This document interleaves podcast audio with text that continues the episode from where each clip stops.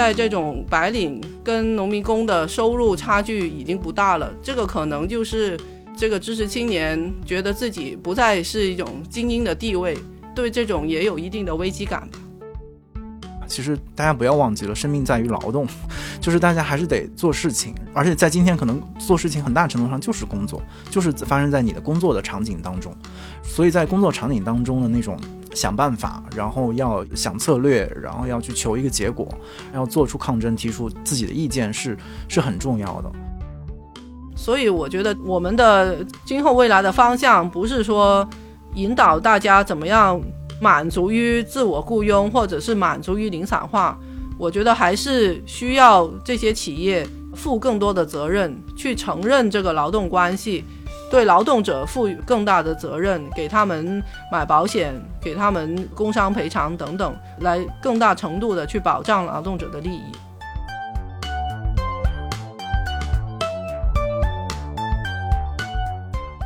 大家好，欢迎收听《螺丝在拧紧》，我是吴奇。这个播客每个月会选择几个周四不定期上线，欢迎大家在泛用型播客 App 以及各大音频平台搜索“螺丝在拧紧”进行订阅，也可以关注单独的微信公众号和微博获取节目更多信息。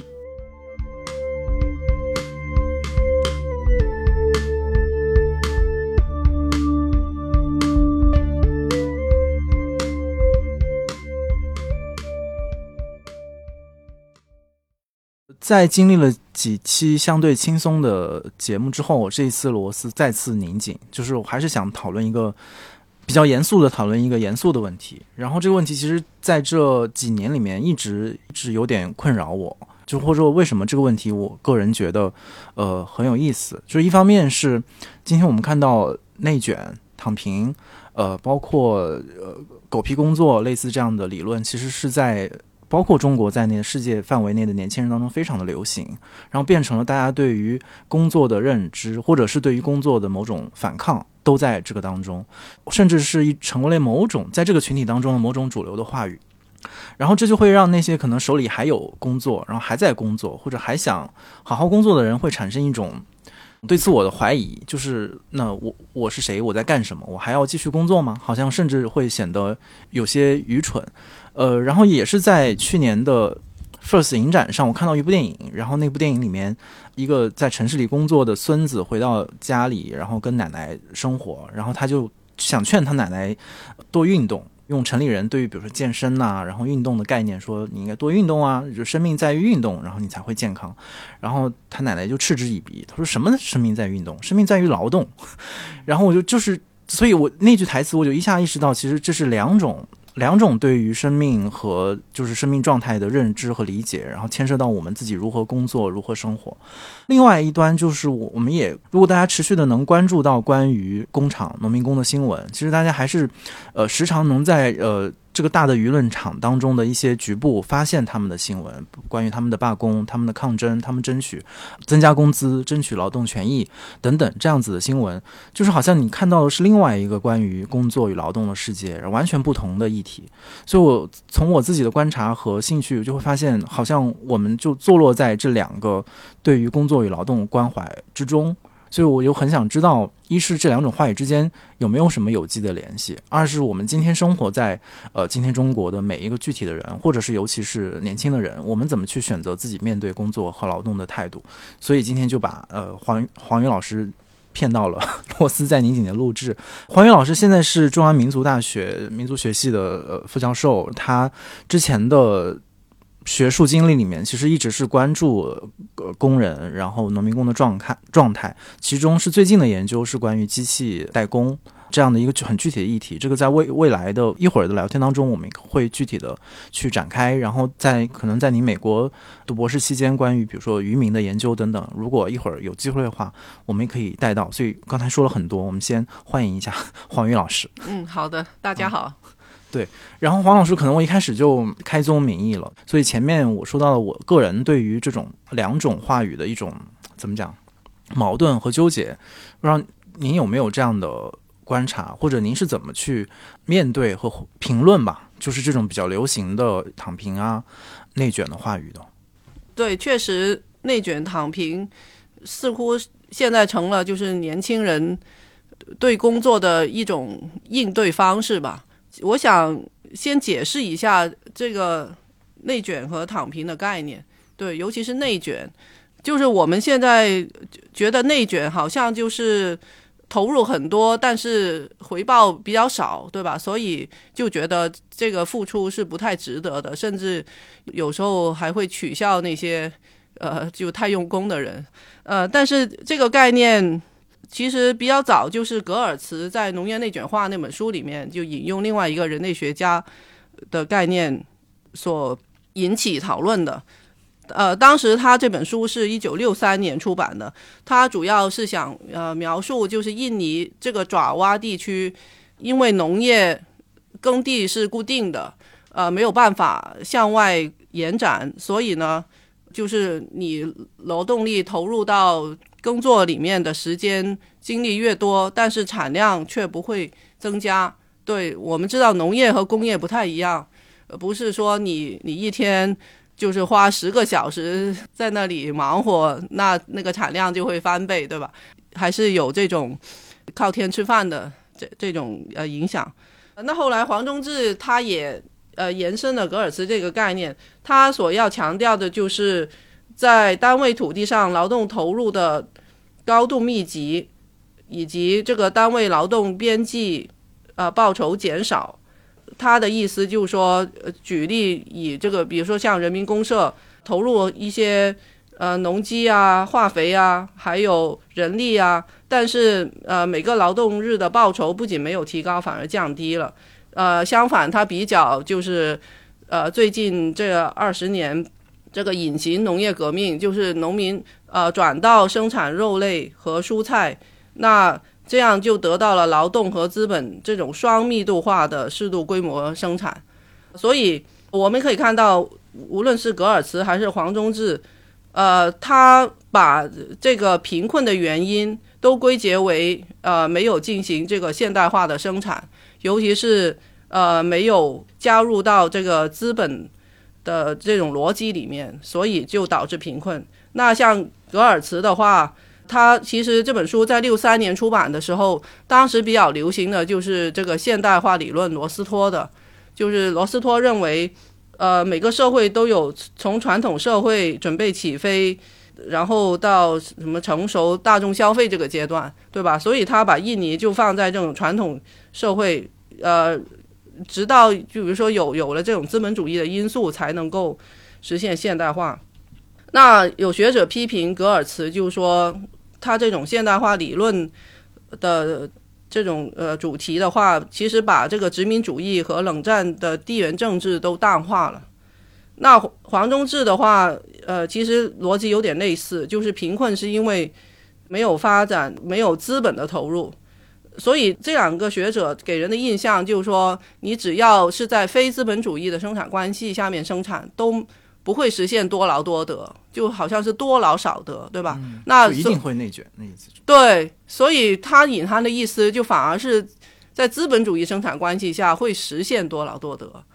那其实这个资本主义生产到底是不是多劳多得？呃，马克思讲的很清楚，就是说这个劳动的生产率和商品的使用价值成正比，和商品的价值量成反比。那意思就是说，劳动生产率提高了，你商品的是会被会便宜的，对，所以这个对劳动者是不利的。那在这个现象，呃，在布雷弗曼的《劳动与垄断资本》的这本书里面，呃，他特别指出，就是说，在这个计件制的这种激励下面，呃，工人他不是说多劳多得，他是发现，在计件制下面，他越工作努力。然后呢，最终的结果就是每件工作的工资会降低两到三倍，所以他的这个应对的方法就是故意磨洋工。嗯，那这个在在这个布洛维资料同意的书里面也也提到，就布洛维其实当时他主要是想回应另外一个学者，就罗伊。呃，罗伊发现，在计件制下面，工人就有这种叫 quota restriction 配额限制。也就是说，比如说你让他一小时生产三十个，他就给你搞二十五个，他就不按你的配额，因为他知道做的越多，他那个单价会下降的。所以，呃，我想说的就是说，内卷的话，其实关键涉及到的就是能不能多劳多得的问题。除去这些就是起源的这种概念的误区，那放到今天的这个语境下面的话，呃很多人其实在用内卷的时候，呃，反而是对这种呃资本逻辑下面无法实现多劳多得的表示的一种反思。呃，他们认为现在已经很难说多劳多得或者是向上流动改变命运了。这个收入的下降是一方面。今天我我坐那个出租车过来的时候，那个司机他说干了十二年了，呃，那他二零幺零年的时候一个月四五千，现在也是一个月四五千。然后而且以前大家都没车，出租车司机，呃，人家都称他师傅，就觉得他非常有技能。会开车，很大家都不会。那现在的话，他觉得出租车司机都被人瞧不起，嗯，对吧？我觉得这个其实也是内卷的一个方面。就从收入来讲，那可能可能更多人抱怨的是这个劳动过程的异化的呃这种现象，就是因为工作里面去技术化了，工作非常单调重复，没有什么意义，就这个过程。呃，没有什么意义。尽管可能收入，呃，可能有一定收入，但是这个过程就是干得很不开心。呃，我还特地查了一下这个躺平大师，他叫 就是洛华忠。嗯，呃，对，他是干了不下七种工作，没有一份工作超过两年。他干的工作就包括从这个职高，职高没有毕业就去干，包括汽车喷漆工。那干了不久，因为那个化学的气味就是刺激很大，他觉得不健康。后来又到了电子厂，然后看到这个流水线高速运转，呃，都有点吓坏了。然后又又去当保安，然后当保安，听到人家招工说四十岁以以上的就不要了，他就意识到这个不不是一份可以干到老的工作。对，所以后来就选择躺平，然后。呃，回到家每个月支出两百块钱，躺平以后在横店里面当群众演员，演过躺尸，对，对，就是我觉得其实他他的这个故事其实也没什么特别，但是就一下子很火，然后就整个带动了这个躺平的话语。对，其实呃，我们看到他的这种生活，呃，确实一方面。确实对这种目前工作下面的这种单调枯燥，以及以及对身体健康的侵害，确实他是有一一些抗拒的心理的。但是另一方面呢，他的那个出路在哪里呢？就是少少上班，剩下的时间去旅游。然后他的旅游也是找那些比较原始的村落。他的这种做法的话。如果你去找原始村落，呃，用我们人类学来讲，有一个词叫 imperial nostalgia，就是帝国的怀旧，对吧？或者换一个，呃，比较通俗一点，就是东方主义，对吧？所以他的这种不工作的时候的这种所谓的消遣，是不是就完全不受这个资本的逻辑控制呢？所以我们也是值得怀疑的。另外的话，就是我们看到他。他的整个表现都是非常个体化、原子化的。就从他的视频来讲，一直都是他一个人，包括他去呃，就是唯一的一个工作，就群群众演员演的也是躺尸，也不需要跟别人交流，对吧？就是我我其实不太明白，就是他的这种以孤独来反异化的这种方式，为什么会成为大家？所这个崇拜，嗯对吧？或者是效仿的一个模式，所以我们看到就是他的这种反抗非常个体化，就更不用说什么组织啊、团结，对吧？根根本就没有这些层面。另外的话，呃，我觉得可能他的故事就是在白领里面非常流行，这个是其实是值得关注的，因为如果你看。他的这些工厂的经历，在工人里面其实不算什么，都是一直以来都是这种现象。呃，说实话，我感觉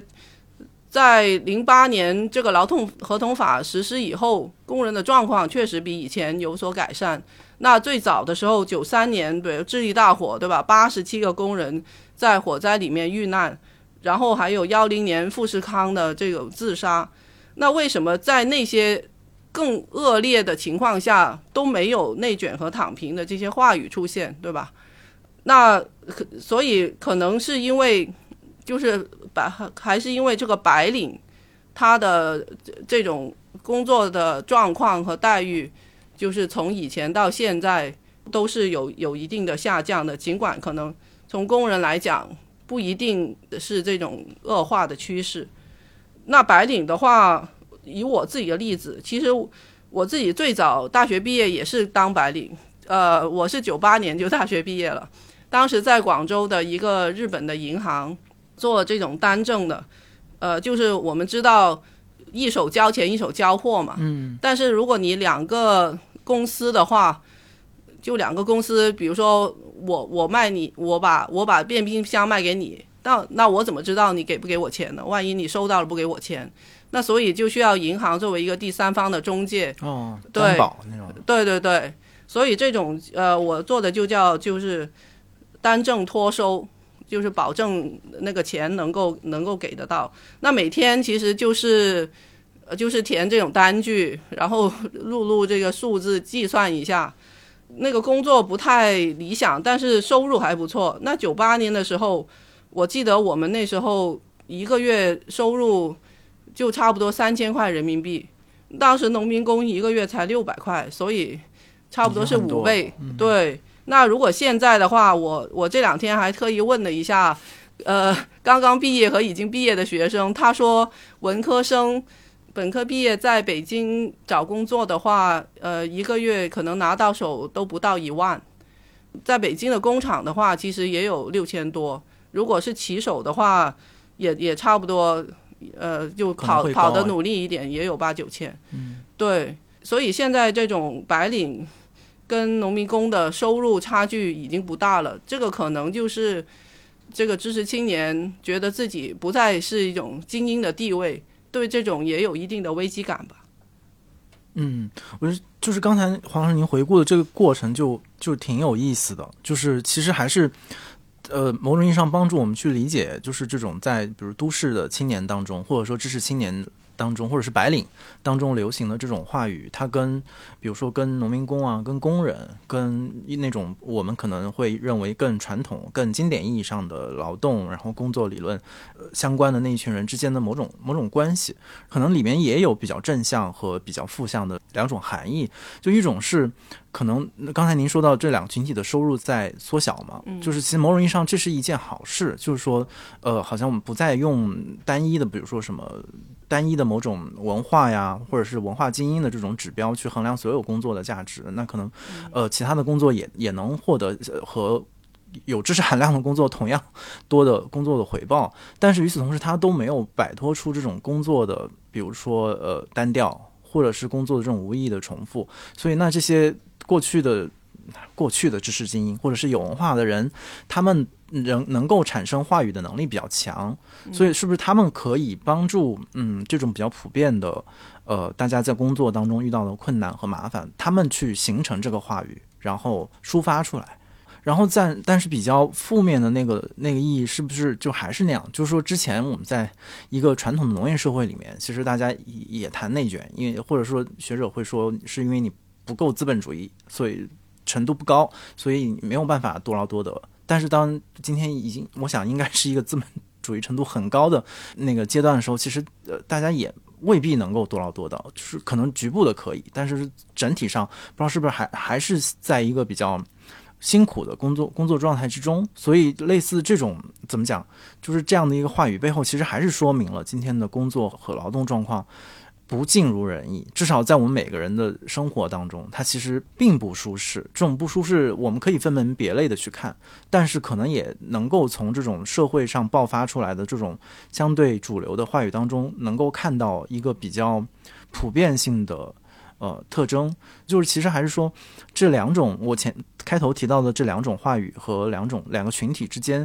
其实不是两个世界，其实它还是在一个世界当中，就是我们还是有一些办法去呃同时理解他们，或者说用一个逻辑去去理解不同的阶段或者不同状况下的人的工作和劳动，所以可能对于您的问题就是。因为您的自己的研究的背呃主要的方向和兴趣，其实更多的是关于呃工人和农民工的状况嘛，所以我我相信您是带着自自身很强的一个学术的关怀和立场嘛，就是选择了这样的一一一个方向。所以前面我们评论的是可能是今天在社会上流行的这样的一个话语的状况，但是从您个人的这种研究立场出发，您会认为，比如说这些。嗯，这些话语，这些刚才说到这种现象，如何影响了影响到您的研究，或者是否会影响到呃你的研究？对你，你刚才说的就是，其实白领跟蓝领现在他的这种工作的状况，其实有有很大相似的地方。其实这个就是因为工作的去技术化所造成的。像布雷弗曼在《劳动与垄垄断资本》的这本书里面，呃，他就讲到。呃，这个劳动分工后来被被这个资本家呃用作发明所谓的科学管理，就是呃泰勒制，大家非常熟悉的，就是说你搬一个砖头，呃用用多少秒钟，用什么样的角度，手抬多高，就是最理想的搬得最快的。他一旦把一个人的劳动的每一个步骤都计时。那他就可以把这个劳动分割成很很多细碎的过程，就每个人只负责其中的一一小部分，因此的话，没有一个人知道怎么样完整生产一辆汽车，对吧？那也没有人知道怎么样完整搞一台手机，就是每个人都是都是负责拧自己，呃，那个部门的那几个螺丝，嗯，对，所以那布雷弗曼观察到。不仅是工厂这样，后在七十年代，呃，在美国的办公室也也实现了自动化。以前这种秘书还有部记员都是可以说是专业技技术人才，但是到了办公室自动化以后，他们的技能也慢慢被分离了。那布雷弗曼把这个叫做概念与执行的分离，就是概念的话就转移到少数的呃工程师和管理人员身上。那大部分的工人都都是这种体力劳动者，对吧？所以我觉得，无论是白领和蓝领，都是因为资本他要追求最大的利润，所以他觉得我如果把这个劳动过程分割成这种细碎的环节，呃，这样的话效率更高。所以他不是考虑你工人干什么工作更满意，他只是想到呃速度速度的问题、生产效率的问题。关于我的调研呢，我主要是关注农民工。我我还是想针对这个，就是你刚才说，可能呃这些白领对于传播话语的那个能力更强，确实是这样的。尤其是这个自媒体，就是说，尽管在像富士康自杀啊，这个智力大火，就是那个条件这么差，都没有产生。对工作的怀疑，对吧？那反而是现在出现的这种声音。但是我觉得，这个躺平到底是不是一个出路？我觉得真的能躺平的人是非常少的。呃，就比如说，就是以以这刚才这个落华中来讲，哈，还有另外一个群体，就是深圳的三和大神，对吧？这这些都被呃作为这个躺平的典型代表。呃，那马克思他在分析劳动力为什么会成为一个商品的时候，他强调这是一个这需要一个双重的自由。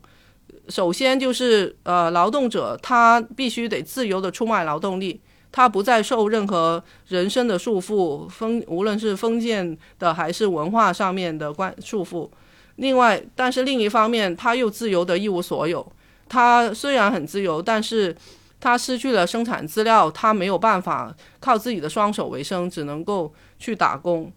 所以的话，像洛华中这这种就没有没有什么负担，然后偶尔去当个群众演员干一会儿就能够生存。我觉得这种人是非常少的。那以我的调研的话，呃，我这几年呃开始关注骑手，那像骑手的话，嗯，我发现都有不同程度的负债。对，像有一个骑手，他之前是做建筑工人的，呃，也算是个小组长吧。那有一次他们的那个包工头就是携款潜逃了，那他没办法，只能够向别人借钱，然后垫付给其他这个工人发工资，所以就就欠了十几万。他干骑手就是早上就七点跑到晚上十点这样，对，所以没有办法。那另外另外一个呃，我认识的工厂的农民工，他初中河南的，他初中没有毕业就出来打工了，就是因为他想多赚点钱给他妹妹上大学。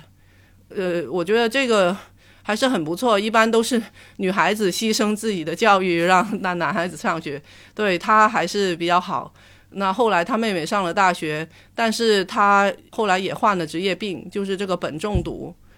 就是一二年确呃确诊的，到现在还没有拿到赔偿。对他妹妹也是经常呃寄钱给他，就是所以我觉得这个躺平，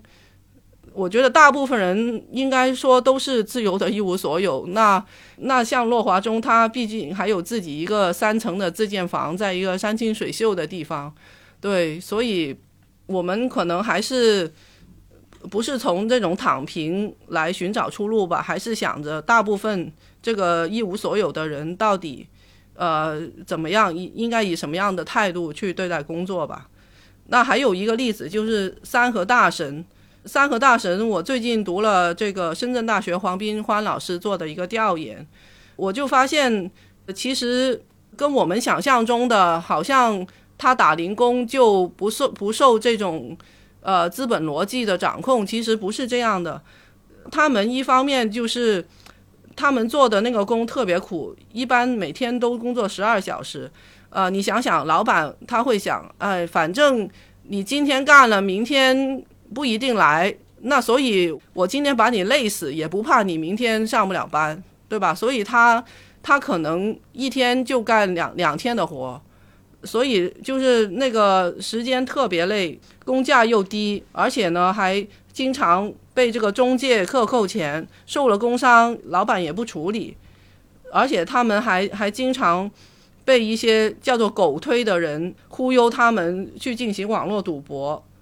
而导致负债累累。对，所以我觉得这个三和大神也不是我们想象中的那么逍遥，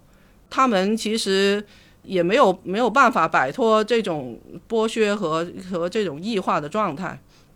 所以我觉得可能这个这个躺平，我们还是要走得更远，而不能够就是限制在这个躺平里面。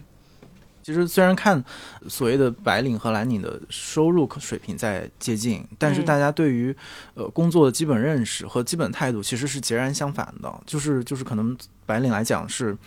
比如说，愿意躺平啊，或者是想要更多的休闲呀，我想亲近自然，我想得到闲暇等等。但是其实还有大量的人，他其实是很依然要必须得，不管是因为负债，还是因为家家庭的环境，还是因为他们对于生命本身的理解，就是我要要赚更多的钱，我我还要更好的生活，我的生活还在呃一个比较困难的状状态当中，所以是其实是那个动力。来源是非常的相反的，所以，所以我觉得类似“躺平”这样的话语，其实可能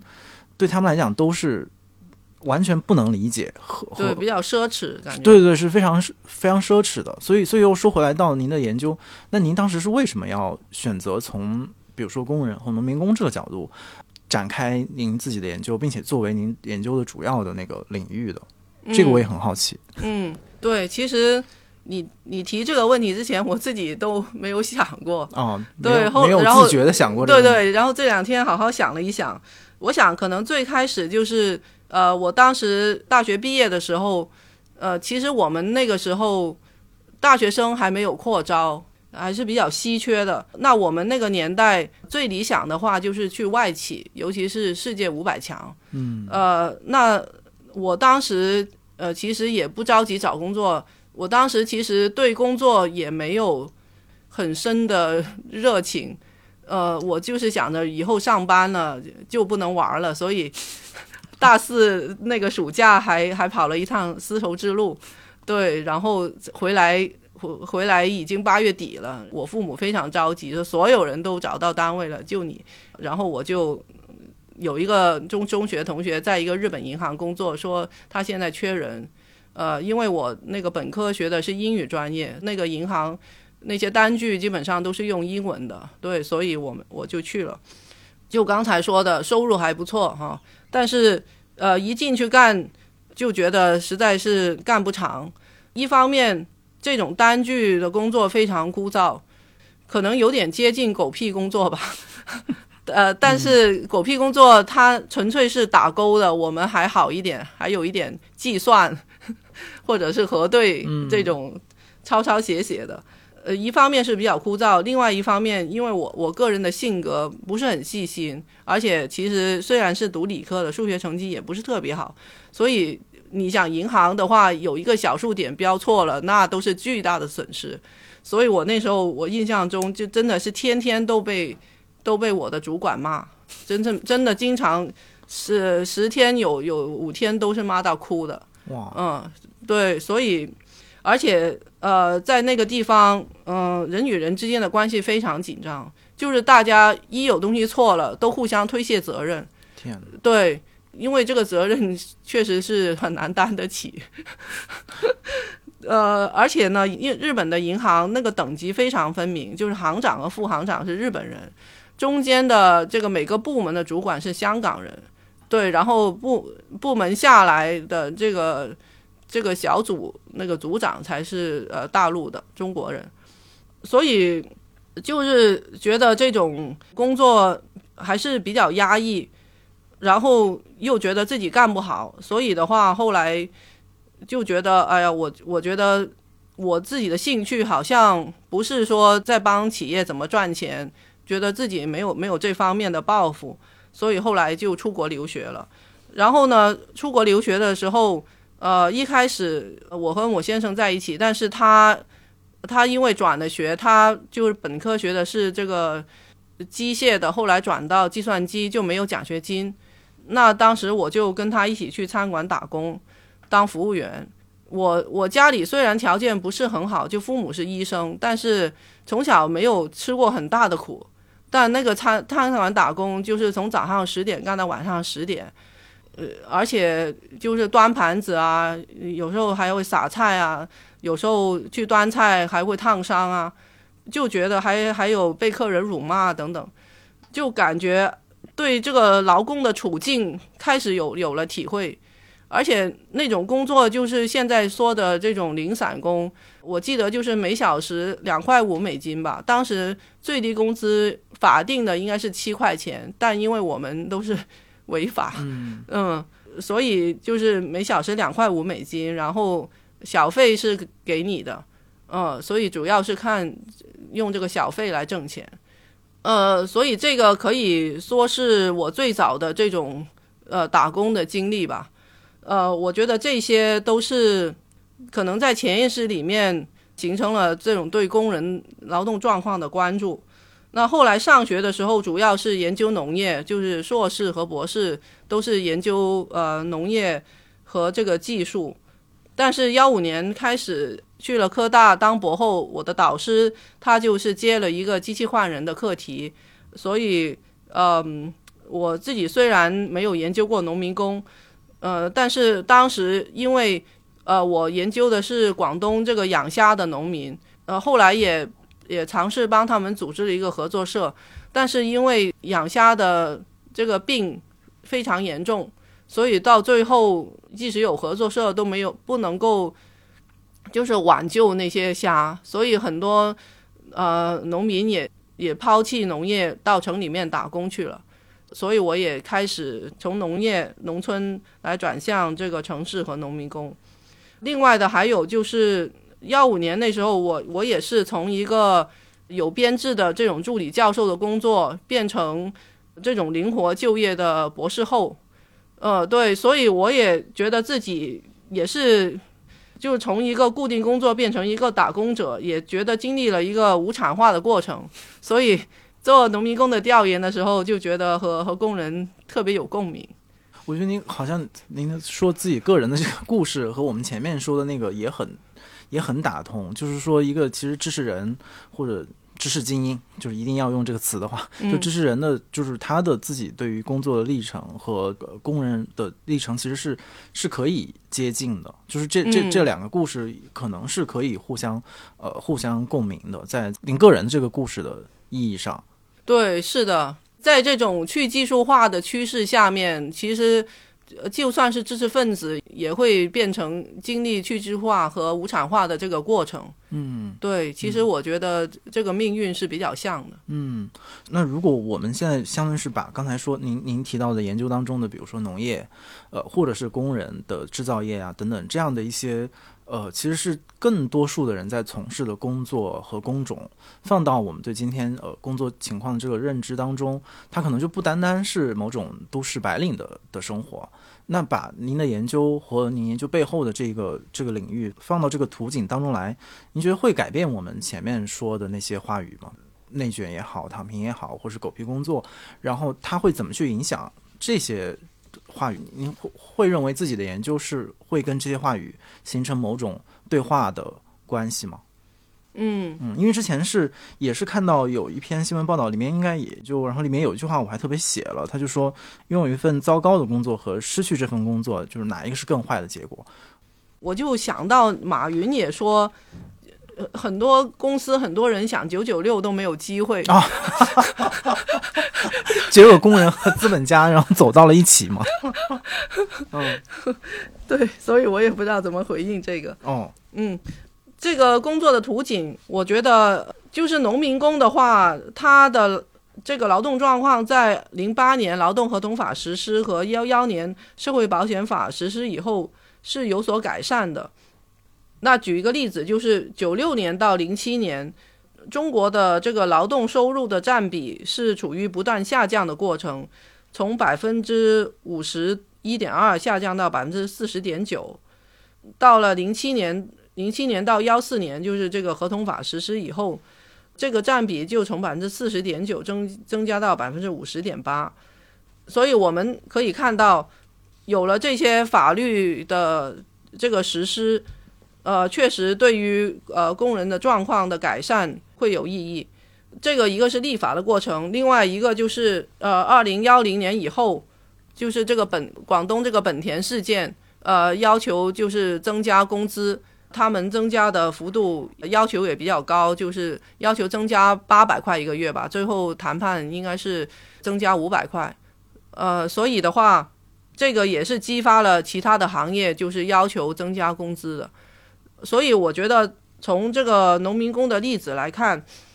呃，就是他们为什么这个待遇会好，还是因为他们有争取。如果他们都躺平的话，我觉得也也不会有很大的改善。啊，就是因为都都有争取，都发出自己的声音，对吧？然后呃，政府呃，所以也也会有一些法律措施，或者是呃呃，就是呃，提高这个这个最低工资的水水平。对，所以所以我觉得，就是他们的这个图景，还是反映了工作场所才是比较重要的斗争领域，而不是像很多人讲这种后工作理论，说要在工作以外去找这种争取的空间。对，我觉得那个也挺重要的。就是您说到，就是在工作场所内部的这种发生和斗争是是比较重要的，而不是一个意放到一个特别抽象的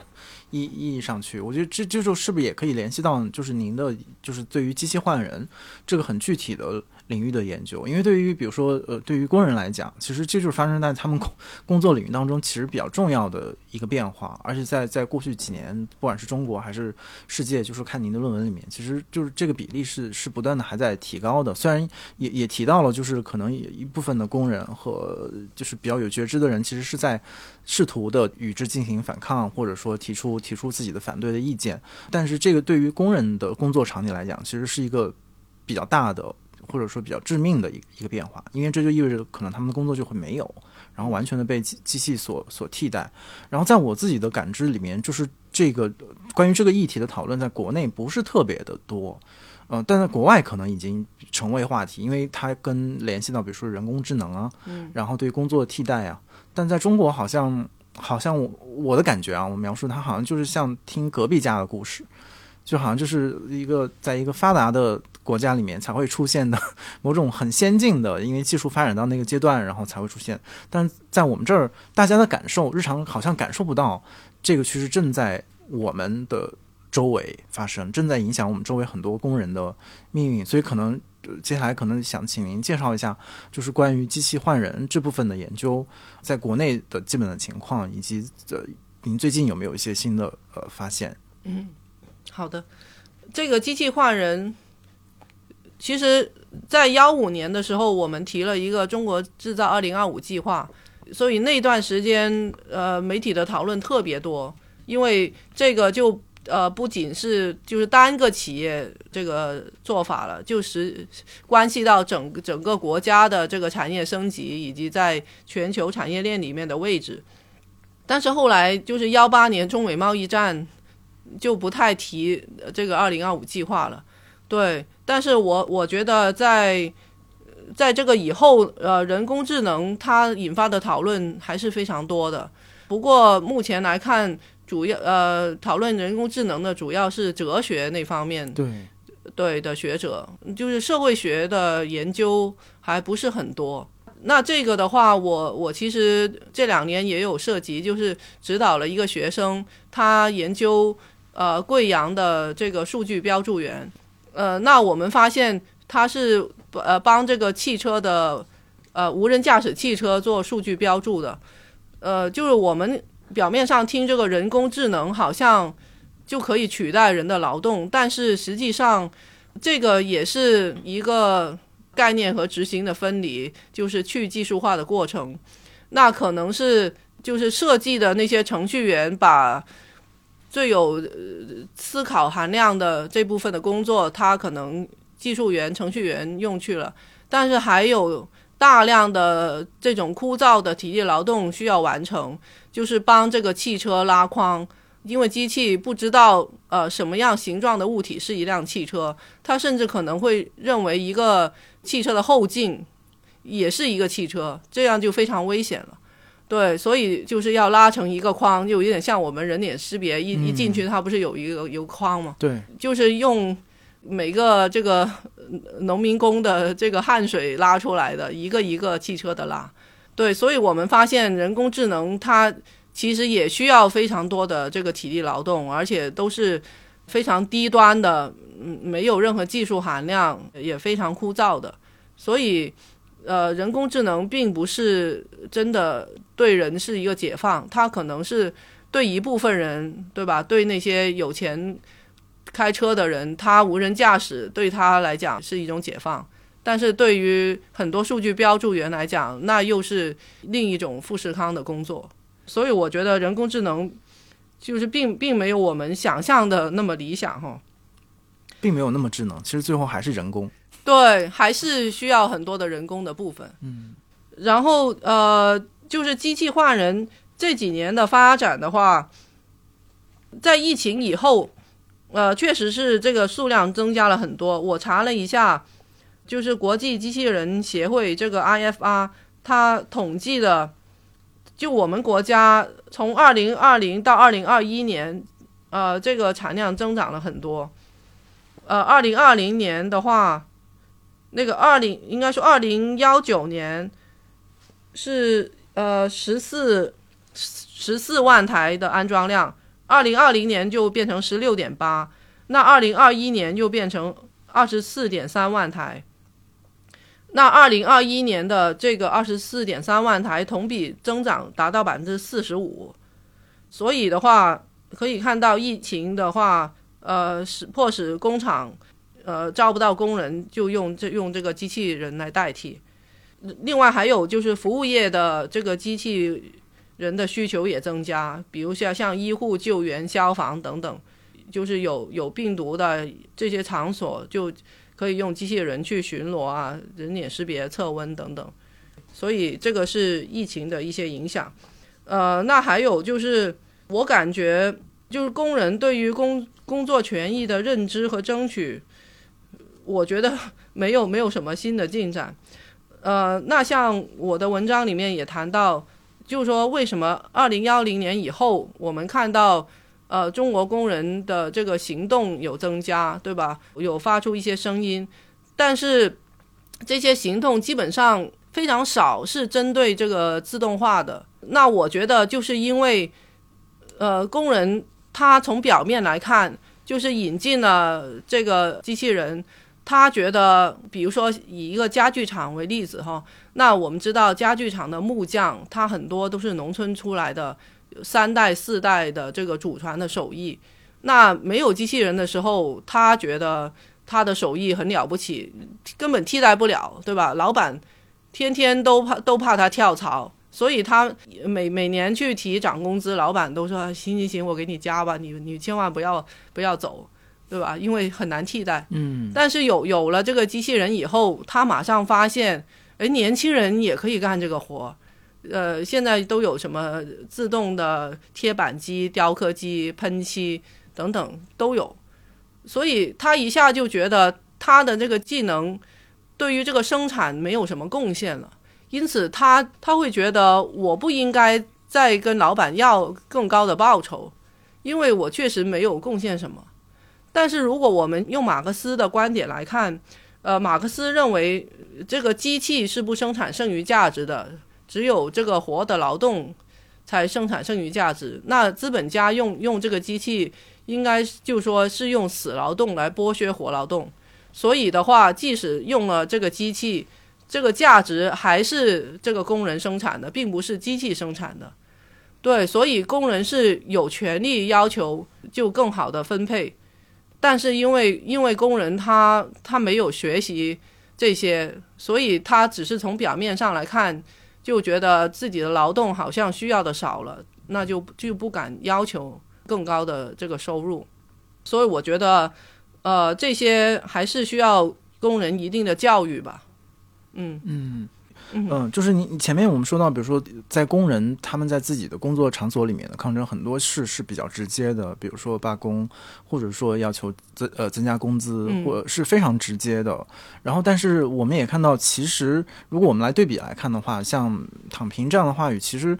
他其实是当然是有反思和批判性在里面，但他其实是很间接的一种反抗。他其实是就是 OK，那我我就不跟你玩这个游戏了，我就退出这个工作的场所，然后我就离开，就是这一切过去让我感受到压迫和剥削的地方，然后去一个别的一个什么地方。然后其实他是呃欠缺这种直接性。然后当然我们如果不甚至不说躺平的话，我们说到比如现在的一些都市所谓年轻人的一种策略吧，就是比如说通过更灵活的雇佣方式。呃，或者是说我我就自己自己干，或者我就呃兼职，我做做大大量兼职，其实有点类似那种您说的那个打零工的那那种方式。但是对于呃新的年轻人来讲，他们不是以一种无奈的方式去接纳这种呃零工方式的。他们我我的我的认知啊，或者说我的观察里面，大家是有点欢欣鼓舞的拥抱这种这种更灵活和更偶然的雇佣。他觉得这个会给他带来某种既不会陷入到那种彻底躺平的那种。境地当中去，然后又不会说被一个特别正经和正规的工作所束缚，好像自己拥有了一种，有的时候我可以工作，有的时候我又可以不工作，给他们一种跳跃的权利，好像是一个非常有创造性的 一个工作的替代的方式。然后这个和那种很直接的，比如说对权益啊、对对工作的捍卫、抗争和那种彻底的放弃，又不是很相同。所以我就不知道这种雇佣的方式，我们应该怎么去理解它？对于这种嗯，我们前面说到的对对基本的工作状况和劳动情况的描述当中，就是您会怎么去认知这样的一种比较新的现象吗？嗯嗯，呃，现在这种呃，应该说从。八十年代以来，无无论是西方还是发展中国家，呃，我们认为这种正规的工作的比例都在下降，非正规的行业都在扩大。这个自我雇佣，我觉得这个词其实本来就是有问题。对，如果用马克思来讲，这个雇佣劳动就是资本，对吧？雇佣呃工人，那。自我雇佣好像感觉就没有资本了，对吧？就只剩下工人了。嗯，那好像还有一个词叫自我剥削，对吧？对，我觉得这些词一体两面了。对，都是都是非常有歧义的。那到底 自我雇佣是不是就是脱离这个资本的控制呢？呃，那比如说，如果举这个程序员的行这个例子，对，那程序员其实很多也是他把一个大的项目就是切割，有一些不是非常核心的低呃技能稍微低的，那他就外外包出去，所以他只是就是没有劳动合同，但并不代表他没有一个老板，或者是他没有工不受这个工资的这个束缚。呃，那另外的话还有更普遍的就是这个外卖骑手了。其实现在骑手有两种嘛，一种是站点的专送骑手，一种是众包的。那理论上来讲，站点的应该不是自我雇佣，因为他是站点来管理你的。但是你要看他们这个发工资的这个平台都是个体工商户，对他都是把自己注册成个体工商户，然后。呃，去去领的这个工资，这工资都不是从站点呢发出来的。那其实这种的话，就是非常假象了。就是就是这个站点和平台，他为了撇清呃跟骑手之间的劳动关系，他把这种让骑手成为这个自我雇佣个体工商户。那其实这些例子都是表明了，呃，就是这个资本，他是为了节省成本，不付社保。呃，不付这个工伤保险，然后，呃，就让让他成为一个自我雇佣，但是他其实他没有劳动合同，但不代表他不是在一个雇佣关系里面。那我还想举一个例子，就是前几天有一个饿了么骑手猝死，朝阳区的这个法院，呃，他判定的是饿了么平台赔偿四十八万元。蜂鸟就是这个信息公司赔偿一百零九万元，呃，那所以的话，等于是虽然他是一个众包骑手，等于是确认了劳动关系，对，所以我觉得这个法院的判决还是比较公正的，因为之前其实幺九年的时候也有一个饿了么猝死的这个新闻，当时饿了么一点都不承认这个责任，只是。呃，就是给了这个家属两千块钱，出于人道主义。后来媒体把这个事情曝光，闹大了，然后饿了么才赔了六十万。呃，但是现在就是可以看到，法院也开始揭开这种所谓自我雇佣的 迷思。嗯，对，其实这个自我雇佣，呃呃，背后还是一个劳动关系，只是说这个企业他不不想承认这个劳动关系。嗯。明白，我我觉得前面在您您的回答当中，其实呃，您也不断的就是援引，比如说马克思的论述，然后包括呃，也比较重视说，在比如一是工作场所的内部，呃，另外一个其实是工，比如说通过呃法律的方式，然后通过这种正规的方式去争取呃或者确认基本的劳动关系和劳动权益这样的。这个这个思维过程对你来讲是比较重要的，或者是您介入这个议题比较重要的资源，就是说马克思理论和这种正规吧，在正正规的劳动的框架里面去去认知今天和认知今天的状况，以及去相应的提出呃抗争的方式。所以是不是可以有做这样的一个理解和解读？就是可能从您的角度来看，呃，我们还不。必然必须得所谓的援引类似像嗯后工作理论这样一些比较呃新的理论的框架来来认知今天，我们其实是可以从比较经典和传统的劳动理论当中，依然是非常的有解释力，并且能够比较嗯切实的给予大家在自己的所谓的正规啊正统正统正统的或者是传统的方式去。不管是争取权益也好，还是说去认知自己的基本的劳动关系也好，这都是其实依然是一个有效的呃方法论也好，还是一个一个认认识论也好。我不知道是不是可以这样子去总结，或者说如果可以的话，那么从您的角度，类似这种经典的劳动理论是是如何如何可以作用到今天的这样的一个呃现状当中去？我觉得这个经典的。马克思理论还是很有解释力的，就从最基本的劳动价值论，对吧？我们可能学政治都背得很熟，但是实际上很多人也没有真正理解。那马克思从这个商品的二重性、使用价值和交换价值开始，然后推论到劳动力作为一个商品它的二重性。那所以呢，他他想解释的就是说，呃，为什么劳动力作为一个商品的时候？这个资本家和工人之间并不是一个等价交换。如果是等价交换，就没有剥削了，就是我干多少活，我就我就收多少的报酬。但是为什么劳动力作为一个商品会有剩余价值的出现呢？就是说，它生产出来的比它所得到的更多呢？为什么会这样呢？他解释的就是说，这个劳动就会创造剩余价值。那资本家的话，他拥有的是机器，就不创造价值。所以马克思把这个也叫做不变资本，把活劳动叫叫做可变资本。这个原理看起来非常简单，但是如果用到工厂里面，像这个机器换人的例子，那工人他就是不理解活劳动创造价值，他就会觉得这个工厂的利润大部分都是由机器或者由机器人创造的。所以他就不会去争取更好的权益，对，所以我我觉得回到这个劳动价值论是非常有必要的。那还有就是我们今天其实主要的讨论的主题是工作，其实我觉得工作也不是一个好的概念，因为所有人做的都是工作，那郭台铭也是工作，马云的也是工作，富士康工人也是工作，都一样吗？那马云的是不是也也异化呢？他是不是也？也是收入减少呢，那是不是我们也要同情他呢？对吧？我觉得工作这个概念就没有劳动这个概念这样好。那劳动的话，这个劳动价值论可以体现，就是劳动力是创造剩余价值的，对吧？资本它是剥夺剩余价值的，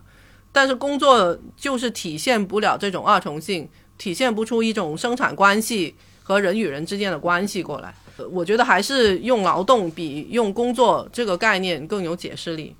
然后第二个就是劳动过程理论，刚才我也讲了，就是这种呃白领工作的去技术化，在布雷弗曼里面说的非常清楚，就是资本家他为了降低成本，他其实尽一切方法来降低工人的技能。呃，其实，在我的调研里面，我发现，在这个东莞的机器换人里面。呃，有不少工厂，它的目的就是为了替换这个有技能的工人，像这种家具厂啊、制鞋厂，呃等等，他呃之前呃这种技能工人一个月的工资要六千到八千，也是对他来讲一个很大的开支。那用了机器以后，一两年就可以回本了。所以很多人在讨论这个自动化的时候会说。哎自动化也会增要求工人有新的技能，也会增加工人的技能。但是我观察到实际情况就不是这样，它恰恰就是因为你的技能高，工工资高，他就想降低成本。他确实需要新的人参与进去来负责编程。但是我的调研里面没有一个工厂，他说会培训这个普工，把你培训成一个会编程的人。他全部都是在外面招这种啊。大专本科毕业的来来进行编程的工作，对，所以这个自动化其实还是加剧了这个体力劳动和脑力劳动的分离，也就是概念和执行的分离，并没有说就是让这个工人的技术呃更加得到提升，并没有出现这样的现象。那我再补充一个，就是这个九九六 ICU 的运动。就是我最近看了一个端传媒报道九九六 ICU 的运动，那这个那九九六就不用说了哈，大家都知道，就是工作时间非常长。那还有一个这个运动的，就是就是为什么他们会变成一个码农，对吧？写代码的农民工，那也是还有这种去技术化的这个层面在这里。呃，就是比较讽刺的是，还是这个开源软件的发展所造成的。那我们知道，开源软件就是不要求这个专利，呃，让大家都共享代码，本来是看似是一个比较解放性、进步性的一个做法。但是其实资本也会利用它，就是因为互联网的这种基础设施都是开源的，就用这个文章的话来讲，就是重复发明一个轮子是没有必要的，所以。就有了开源以后，你就可以用这些代码去进行技术应用的开发，那这就导致呃市场对程序员的需求量越来越大，但是入行的门槛越来越低。那这个技术应用方面的开发比较低端的，就会落入一些劳动密集型的新的程序员里面。那就等于是他一个项目可能切割成比较难的，就自己的公司程序员干，对吧？然后比较边缘的任务就是外包给外面的人干。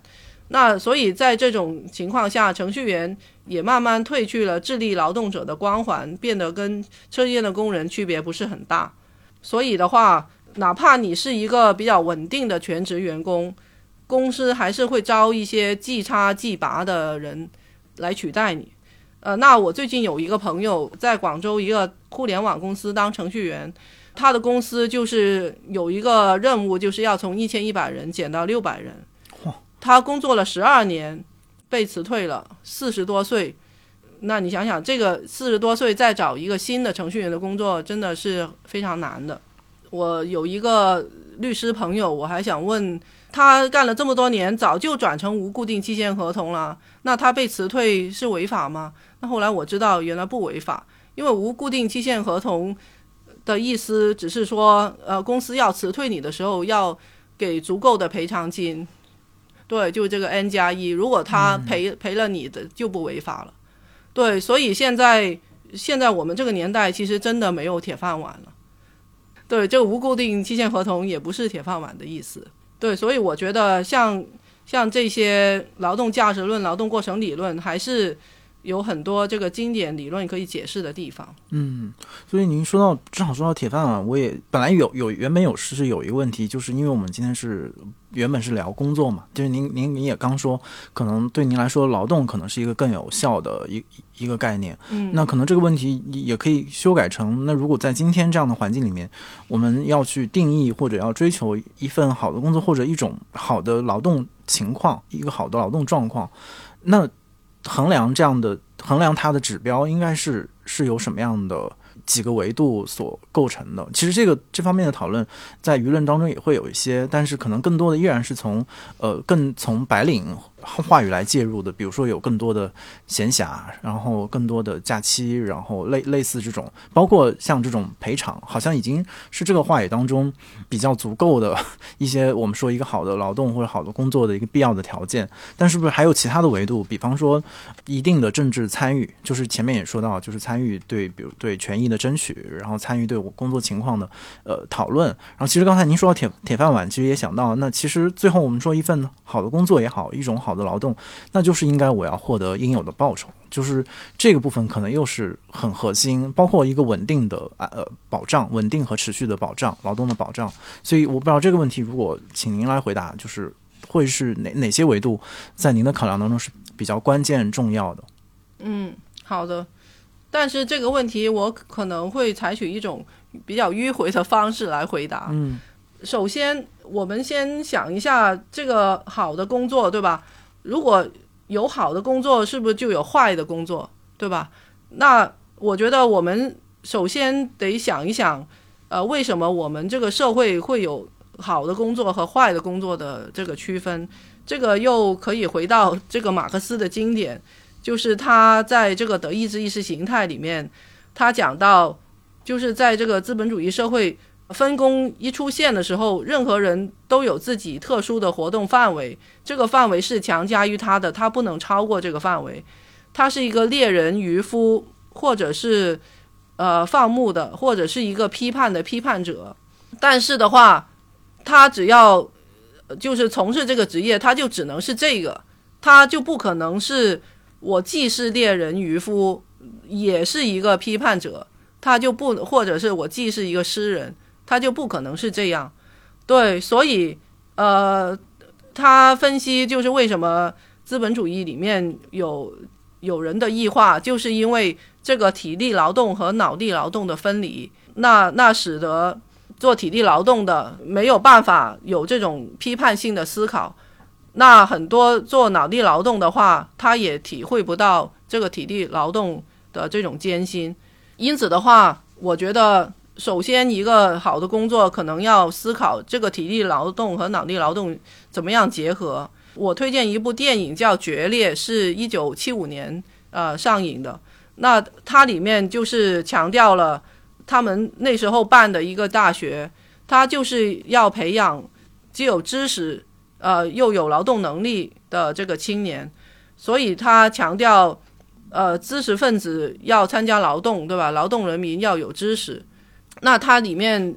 我记得他举一个例子，就是那个老师他是教这个动物学的，他讲了很多马马，包括马尾巴巴的功能。然后当时大爷领着一头牛过来，他说生产队这头牛病了。啊，不吃东西，能不能给治一治？老师就说我们这不是收医站，你不要在这里干扰课堂。然后有一个学生，呃，就说你讲这么多马，我们这边就只有猪和牛，为什么你不能讲一些猪和牛呢？呃，再说你讲这么多马的东西，马尾巴的功能，我根本就听不懂。那老师就说，越听不懂就显得学问越深。对，然后。呃，后来就是这个学生就贴了一个大字报，就说要求知识要和这个生产实际相结合。后来他们也反思了，就是收割的时候讲进种，进种的时候讲收割，呃，所以学到的知识根本就和劳动是脱节的。那他们最后就是改变了这个，变成是一个半读半工半读的形式。所以像像这种的话。在之前六七十年代也有很多叫做三结合，就是工人、干部和知识分子呃工程师一起结合，或者是呃农民干部和知识分子一起结合。我觉得这这种的话，呃，应该是比较理想的一种工作状态，就是没有这个体力劳动和脑力劳动的的分离。那再回到这个问题，什么是一个好的工作？我觉得。我们现在有很多社会分工，就分成管理层和这个打工的，还有性别分工，还有种族等等的分工，对吧？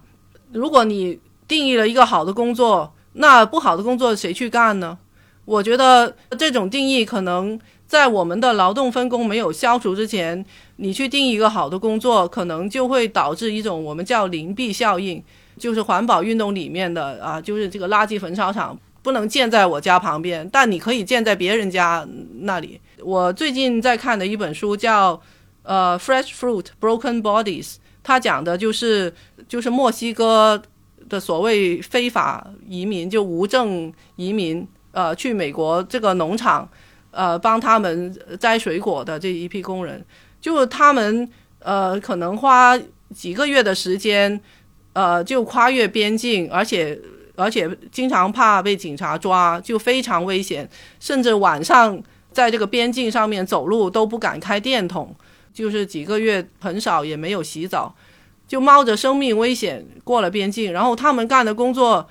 一点都不是什么高大上的，去帮人家摘草莓，这个蔓越莓，那他们很多这种健康问题，比如说经常蹲在那儿，这个膝盖是肌腱炎。发作的时候很疼，就只能换一个姿势，也不敢去治病。那这个农场主也不会说给你什么药什么的，呃，还有胃疼、头疼这些，就你会看到他们这么冒着生命危险，却是干着这种谁都不想干的工作，就所有白人都不会去干的。那为什么会是这样？难道他们不知道什么是好的工作吗？然后还有一个例子，就是我最近去一个呃，就是女工北京服务女工的一个机构参访。那正好那天呢，他们在培训新的志愿者。这个机构的负责人他就说：“我知道你们志愿者都是非常有爱心，才会来到这里呃服务。呃，但是有爱心不一定啊，你的立场是正确的。”那他举了一个例子，就是之前有一个志愿者，也是大学生，他去做这个儿童陪伴的服务。他有一天看到那个小孩不学习，呃，在打手机，就劝了很久都不听，然后他就生气了，他就说：“你再不学习，长大以后就像你爸爸那样去搬砖，就像你妈妈那样扫大街。”嗯，对，对这句话，然后那个那个大学生。他还不知道自己错在哪儿。他说：“我就是为了他好，我就是为了他认真学习，对吧？”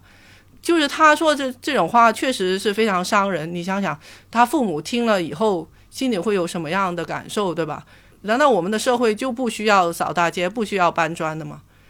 大家都去干好的工作，这这些工作谁谁来干呢？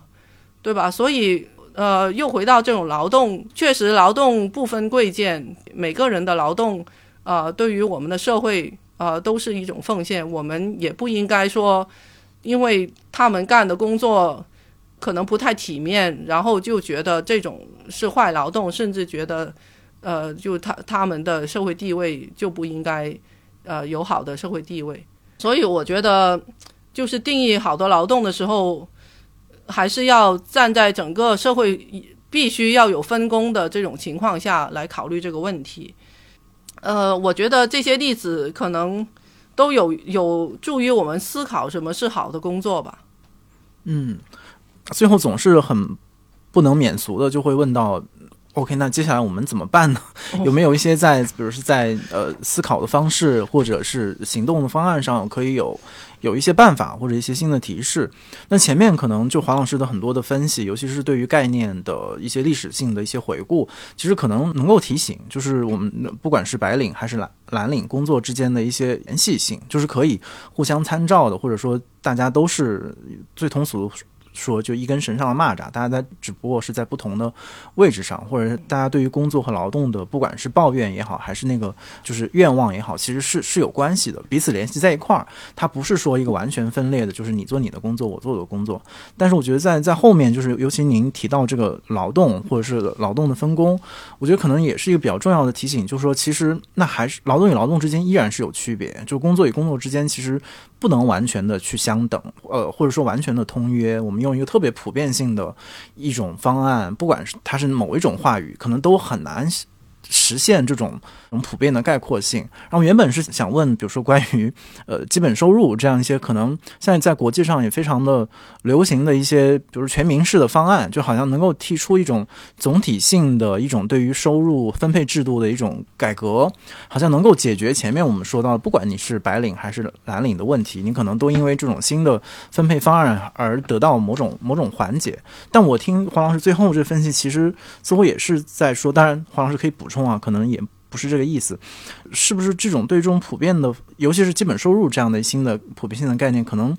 很难完全的去对应或者是解决，嗯，目前的在工作和劳动场域里面我们遇到的这样的一些一些问题。那如果说这样的理论可能不具备这种。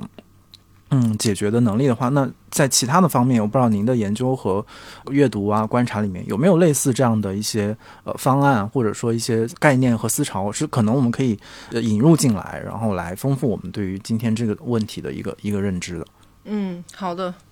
这个基本收入我也是最近才简单了解了一下，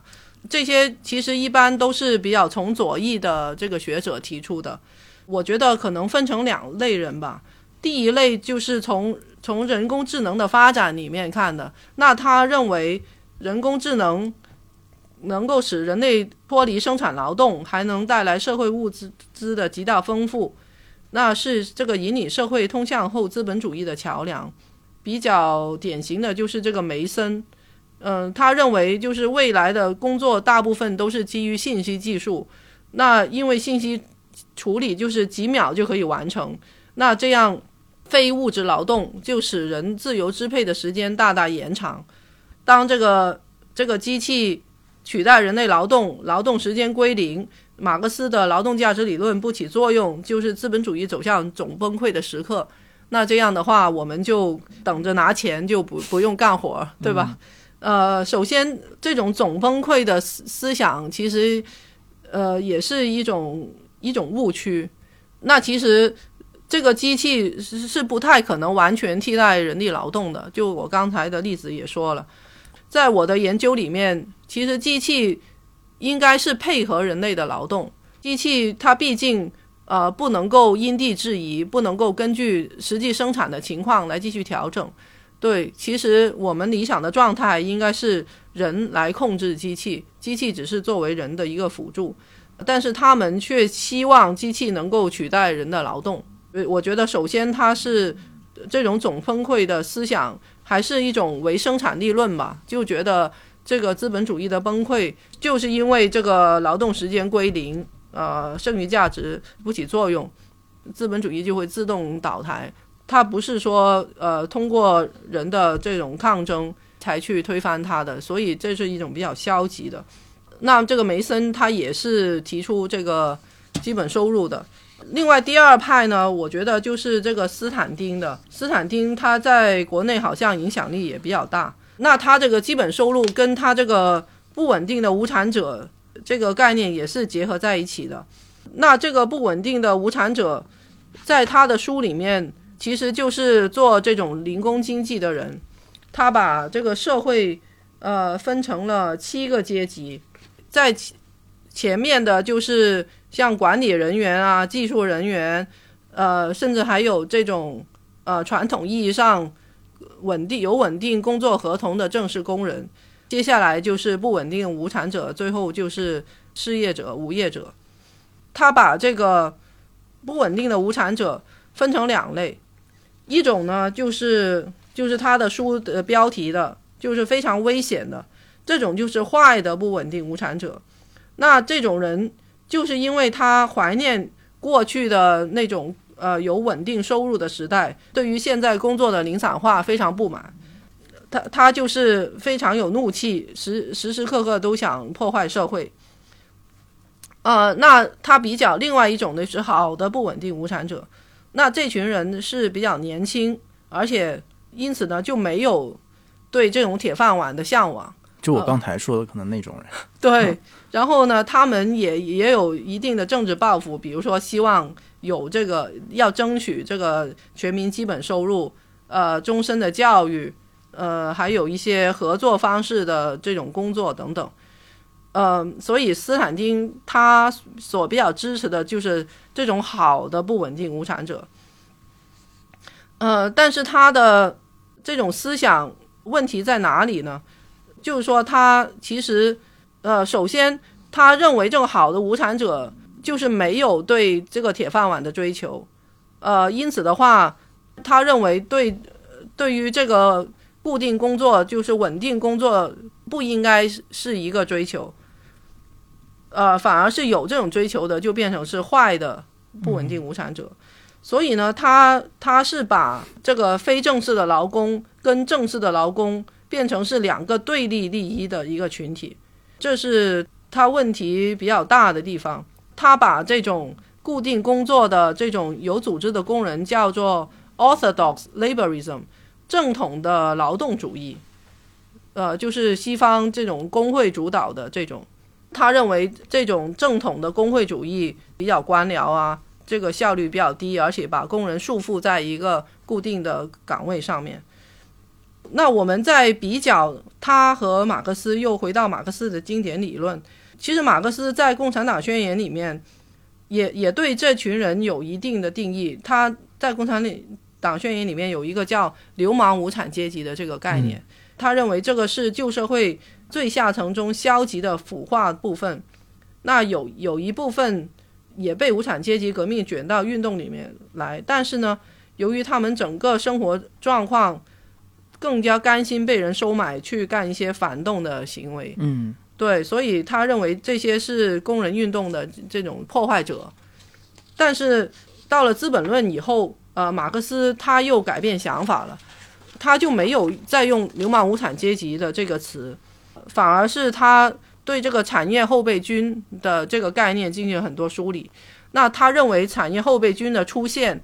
不是说这种道个人工人个人道德的问题，而是说因为资本的有机构成上升，意思就是说资本投入在机器方面的这种开支更大，投入在这个活劳动方面相对的比例就会减少，那就导致说它的生产不断扩张，但是需要的工人却越来越少。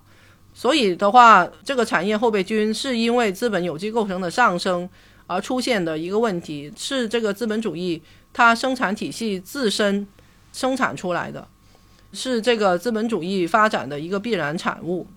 那他又把这个过剩人口分成了三种形式，就是流动的，就就是我们讲的这种在工厂里面的，像三和大神跟呃正式工厂里面的。那潜在的就是农村的，就是有时候返返乡，有时候又在工厂。还有就是停滞的，停滞的就是这种家庭劳动啊，还有。呃，这种手工业，但是慢慢也被大机器所呃排挤。那最后那种赤贫的，可能就比较接近斯坦丁的这个坏的无产阶级。他说，撇开流浪者、呃罪犯和妇女来讲，赤贫的人有三类人组成，包括有劳动能力的人、孤儿和平民子女、流落街头和没有劳动能力的人。那这些需要救济的赤贫，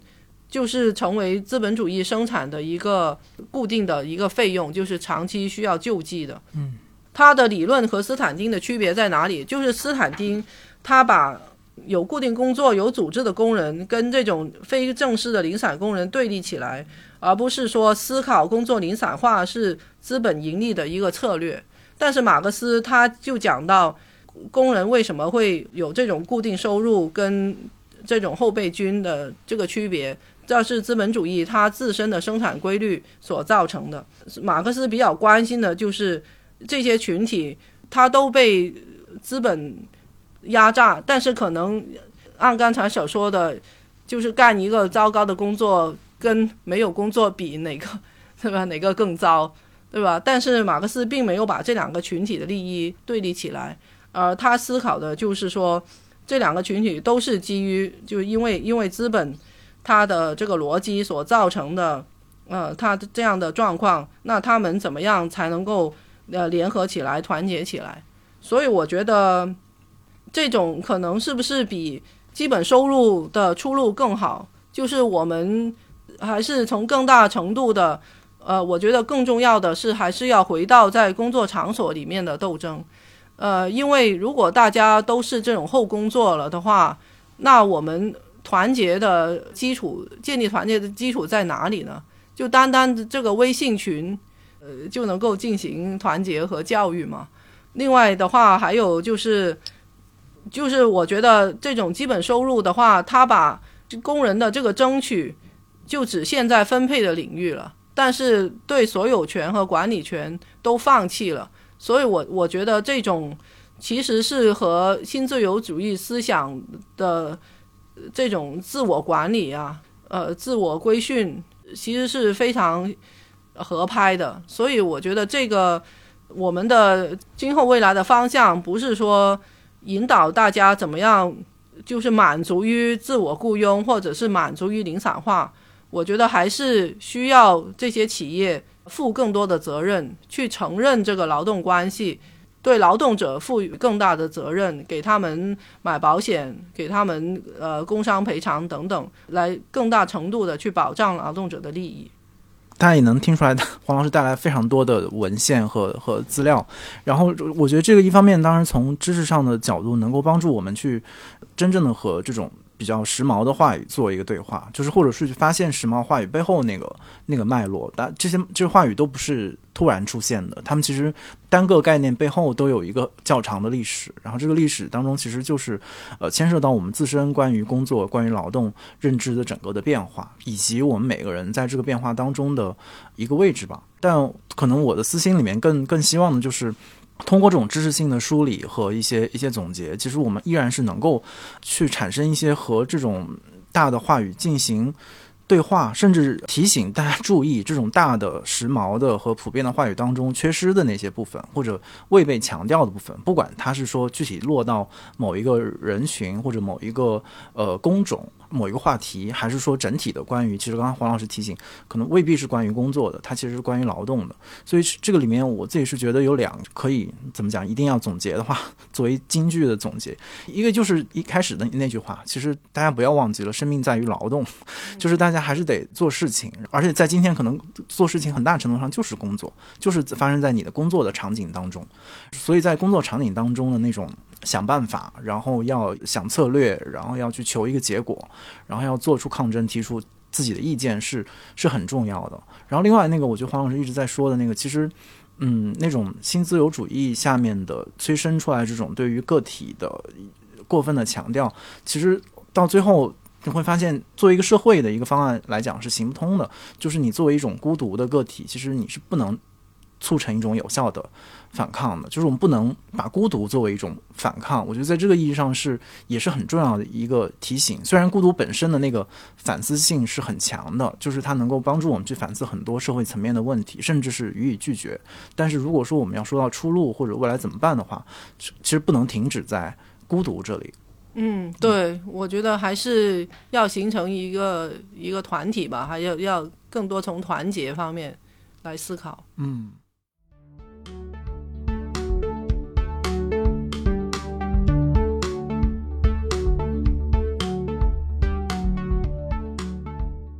如果你有任何建议或者提问，可以通过单独的微信公众号、微博找到我们，在本期节目的评论区留言，我们将在下期节目的末尾回答你的问题。感谢大家收听本期的《螺丝在拧紧》，我是吴奇，欢迎大家在泛用型播客 App 以及各大音频平台搜索订阅我们的节目，下期再见。